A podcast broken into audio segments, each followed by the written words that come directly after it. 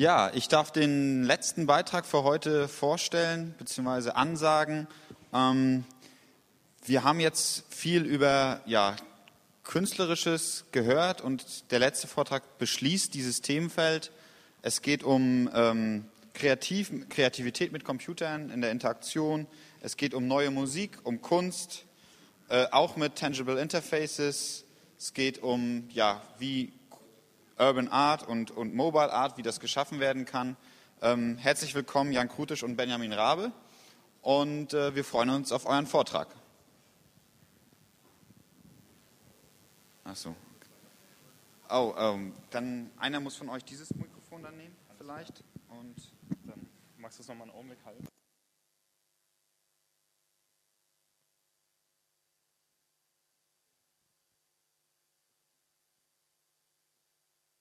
Ich war ein bisschen voreilig. Ja, ist alles klar. Einfach in die Hosentasche irgendwo und dann das sendet schon. Ihr Sound? Ach, ja, ja. Ja, auch in der Mitte.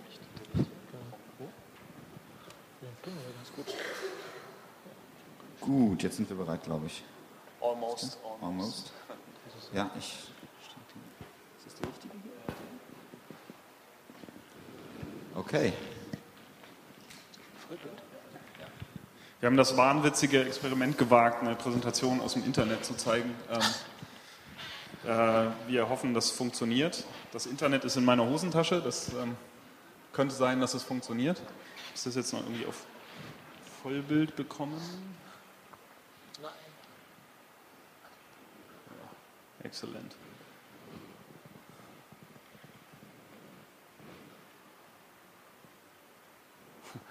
klick, klick, klick. Machen wir anders. Dann kriege ich halt keinen.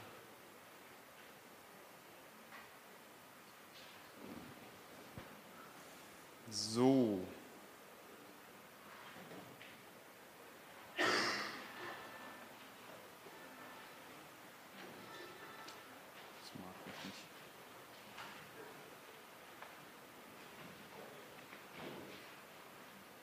Ah.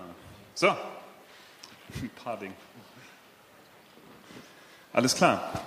Ähm, ja, wo stelle ich mich hin am besten? So, irgendwie.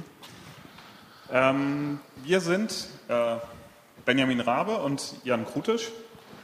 Genau, wir beide kennen uns schon seit 2006, wo wir ähm, zusammen auf Quip, auf der Anfangszeit für Quip gearbeitet haben. Einige Zeit, ungefähr ein Tag. Ja, also in etwa. Ähm, und tagsüber machen wir äh, auch solche Sachen wie Webdesign, Interface-Design, äh, Webentwicklung. Ähm, haben da eigentlich irgendwie ganz recht viele Gemeinsamkeiten. Und wenn wir dann abends ähm, nach Hause fahren und im Bus sitzen, ähm, das ist eine weitere Gemeinsamkeit, dann holen wir ganz oft unsere, unsere haptischen mobilen Endgeräte raus und fangen an zu kreieren. Und in meinem Fall ist das Malerei. Ich male auf dem iPhone seit über zwei Jahren hat schon über zehn internationale Ausstellungen. Und in deinem Fall ist das Musik.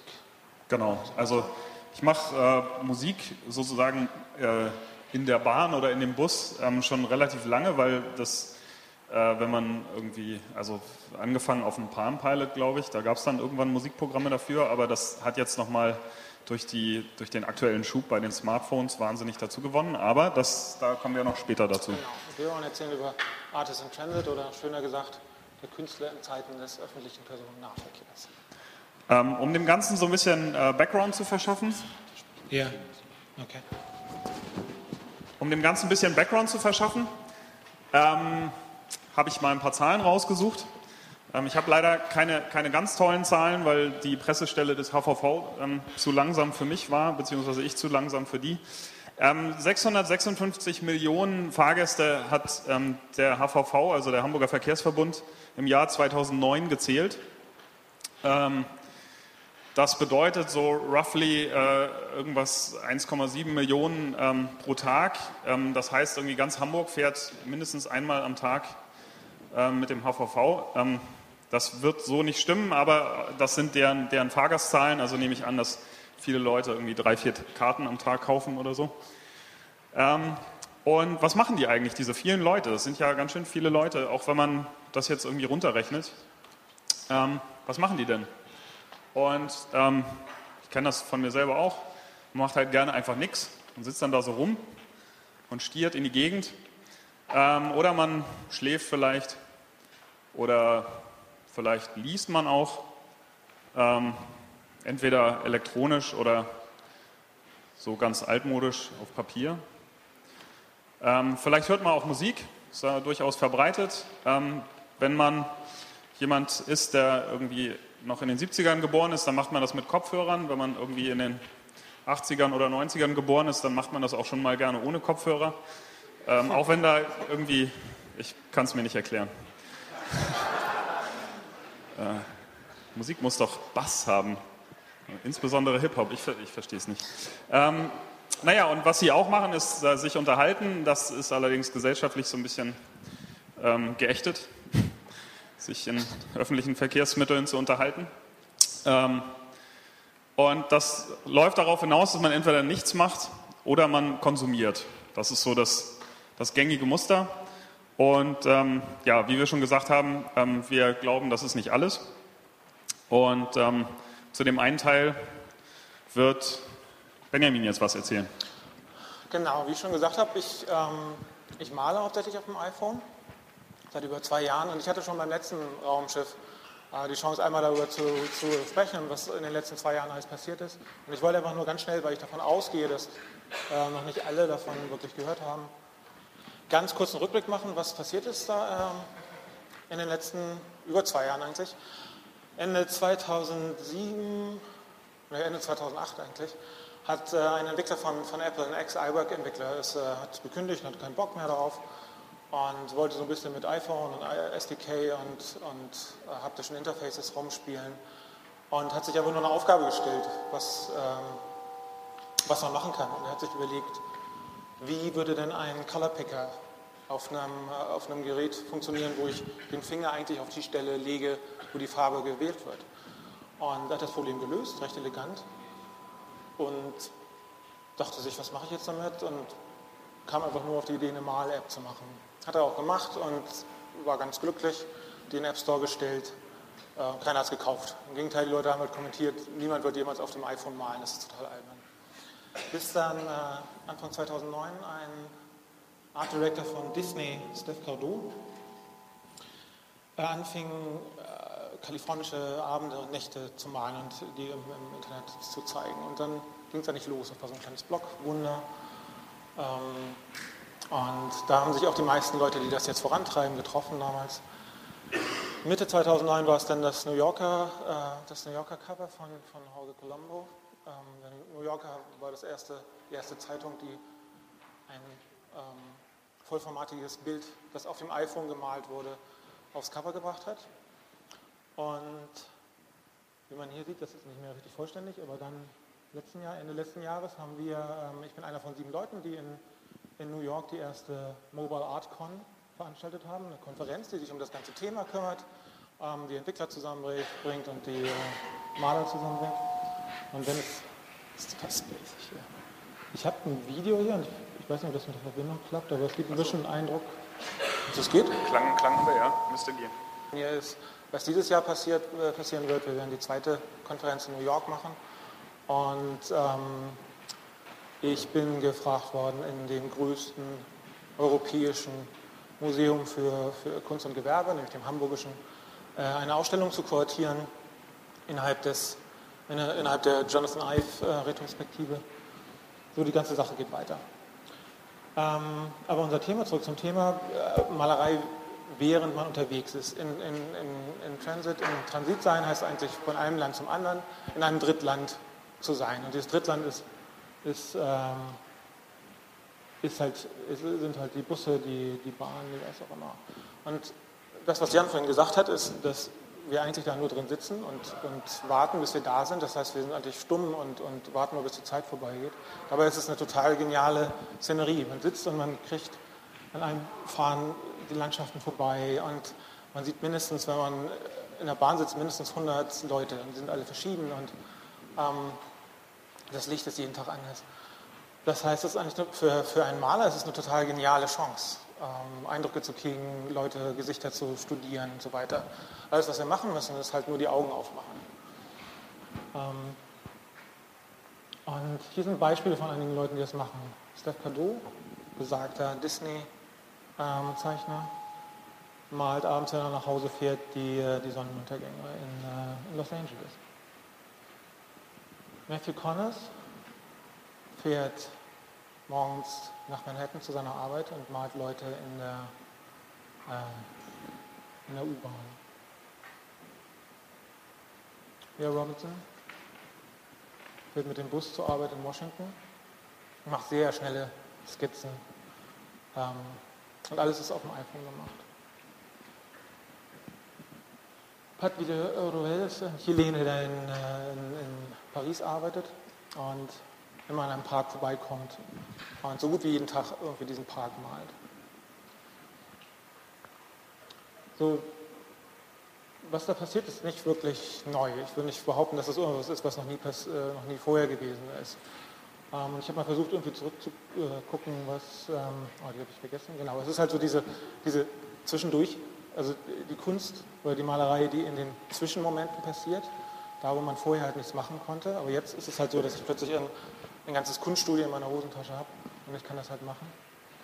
Ähm, und ich habe mal versucht zurückzugucken, was, was bedeutet das denn?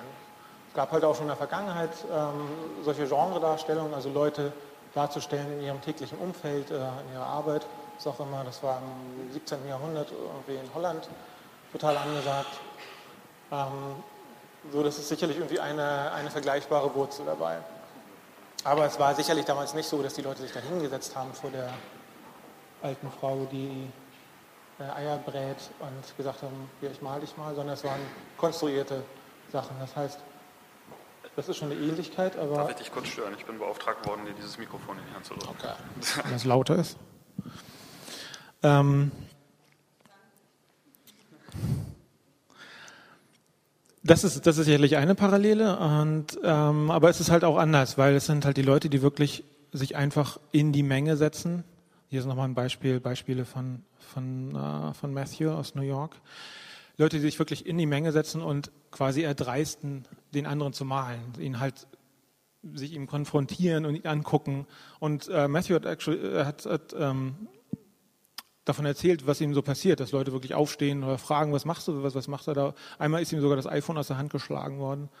Ähm, das heißt, es hat auch noch so einen anderen Teil ähm, aus der Street Art oder darstellenden Street Art ähm, Welt. Wie ich finde, halt überhaupt ist es sehr viel näher der Straßenkunst, weil es halt etwas ist, was, äh, was öffentlich ist und man lässt die Leute zugucken an dem, was man macht. Äh, es ist nicht immer notwendig unbedingt das Ergebnis, das was faszinierend ist. Und hier sind aber noch ein paar weitere Beispiele ähm, aus, dem, aus der Metro und aus dem was. Jo. Ähm, so, was ist mit der Musik? Ähm, äh, das soll jetzt mein Part sein. Ähm, mal gucken, was ich so erzählen will. Also äh, Musik mobil zu machen, äh, das ist ja immer so ein bisschen schwierig. Das ist ganz, also seit der Erfindung des Kopfhörers ein bisschen einfacher, aber so akustische Musikinstrumente in der U-Bahn ähm, sind meistens dann eher so Straßenmusikanten und weniger so jemand, der halt wirklich versucht, mobil ähm, ja, Musik als, als Kunst zu betreiben. Ähm, und das, was uns da in die Hände spielt, ist die Entwicklung der digitalen Musikproduktion. Ähm, das ist ein äh, Fairlight CMI, also neben Kate Bush, ähm, ein Fairlight CMI, was so der, eine der ersten quasi vollständigen Musikproduktionsumgebungen auf digitaler Basis waren. Ähm, ist jetzt noch nicht so ganz mobil, muss man sagen. Also schwierig in der U-Bahn mitzunehmen, ähm, jedenfalls alleine. Aber da hat sich ja auch einiges getan. Ähm, man muss sagen, dass ähm, sozusagen digitale Musikproduktion immer relativ linear quasi von ähm, ja, äh, CPU-Power abhängig ist. Also man braucht halt, um die ähm, Musik auf digitalem Wege zu machen, braucht man halt bestimmte Algorithmen, die müssen auf Rechnern laufen und die müssen die nötige Power dafür haben. Und inzwischen ähm, haben diese Dinge halt ähm, deutlich mehr Power als das, was da in diesem Fairlight drin steckt und deswegen funktioniert das auch ganz gut. Ähm, Und äh, inzwischen kann man halt wirklich so komplettes Musikstudio für die Westentasche kaufen. Ähm, das ist jetzt äh, Nano Studio, was so, würde ich sagen, eins der komplettesten Programme fürs, fürs iPhone ist, mit dem man schon wirklich sehr komplexe Arrangements auch ähm, machen kann. Und ähm, da wird auch tatsächlich ähm, sehr erfolgreich mit Musik gemacht. Da kommt halt Musik raus, die man dann auch schon, die schon eine gewisse Qualität hat ähm, wie sie, also es kommt zumindest den, dem Kram, den man heutzutage aus ähm, so großen Workstations, Workstations rausholt, sehr nahe. Aber die Frage ist, ob das das eigentlich Interessante ist, weil man sieht auch schon an diesem Screenshot so, man muss halt irgendwie darauf achten auf so einem Display, dass die Flächen nicht zu klein werden, sonst kann man es nicht mehr anfassen und da sind so ein paar Bedienelemente drauf, die schon auch echt klein sind.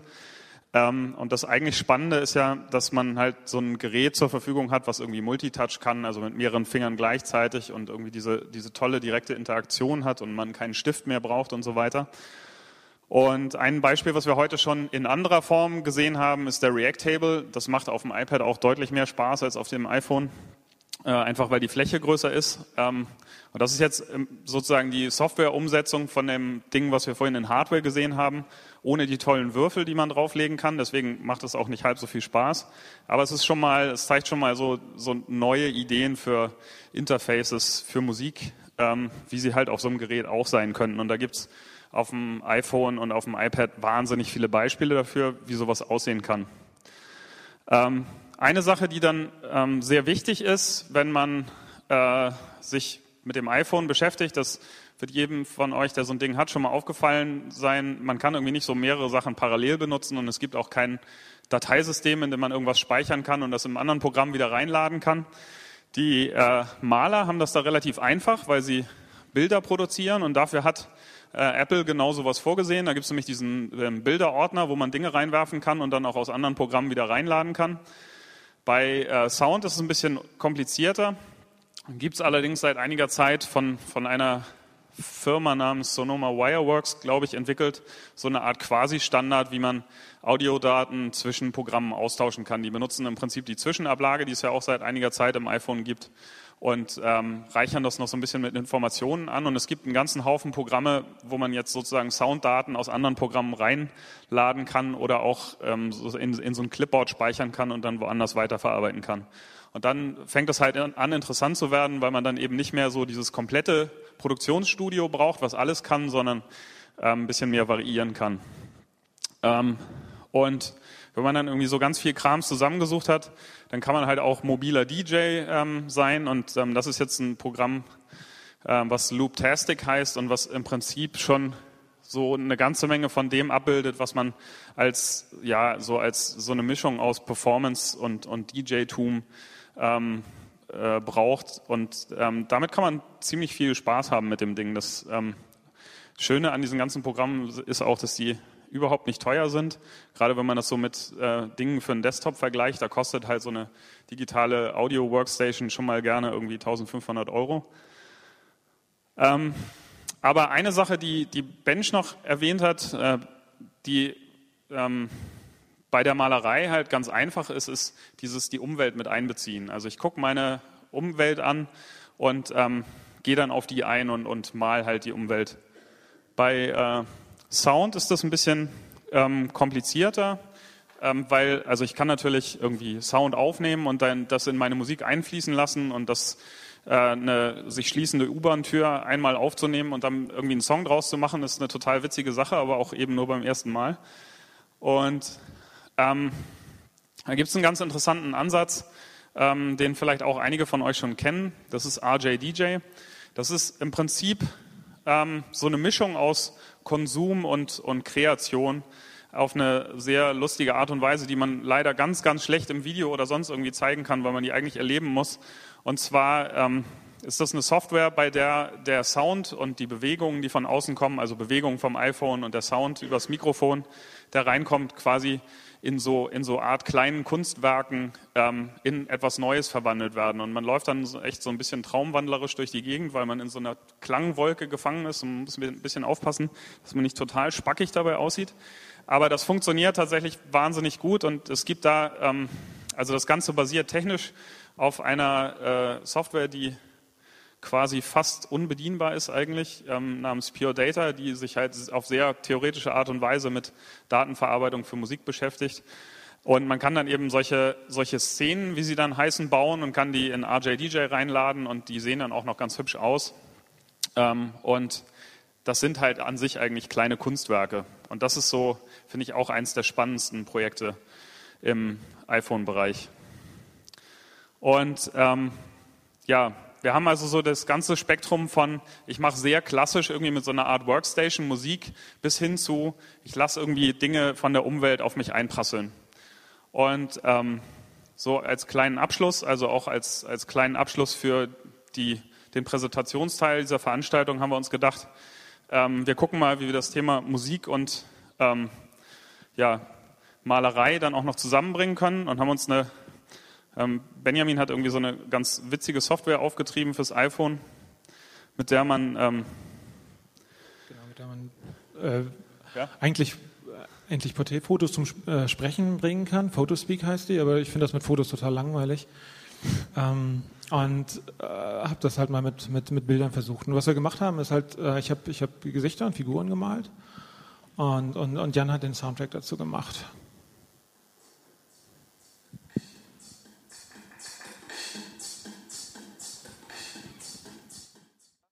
Ähm, vielen Dank für diese wirklich inspirierende Vorstellung. Ähm, wir haben jetzt, glaube ich, den, den, passenden Abschluss dieser ganzen Konferenz gefunden. Ähm, es bleibt weiter zu danken natürlich den Sponsoren, jetzt sind sie drauf, genau, den Sponsoren, die Matthias schon am Anfang angesprochen hat. Und es bleibt natürlich allen, die mitgeholfen haben, zu danken. Und da denke ich mal, ist das Team. Ja. Also die Referenten, das Team hier vom Stellwerk. Ja. Super. Ja, bitte. Und auch wenn sich das gerade so angehört hat, war das natürlich noch nicht der musikalische Ausklang, der folgt noch. Also wie gesagt, stärkt euch bitte an den Butterbrezen, ein bisschen Obst ist auch noch da. Und die Bar ist natürlich wieder eröffnet. Und nach einer kleinen Umbaupause gibt es noch richtige Musik. Bis gleich. Vielen Dank für den Mitflug, dass ihr bis hier durchgehalten habt. Wie gesagt, es geht weiter. Kurze Umbaupause, ich wiederhole mich nicht mehr. Herzlichen Dank.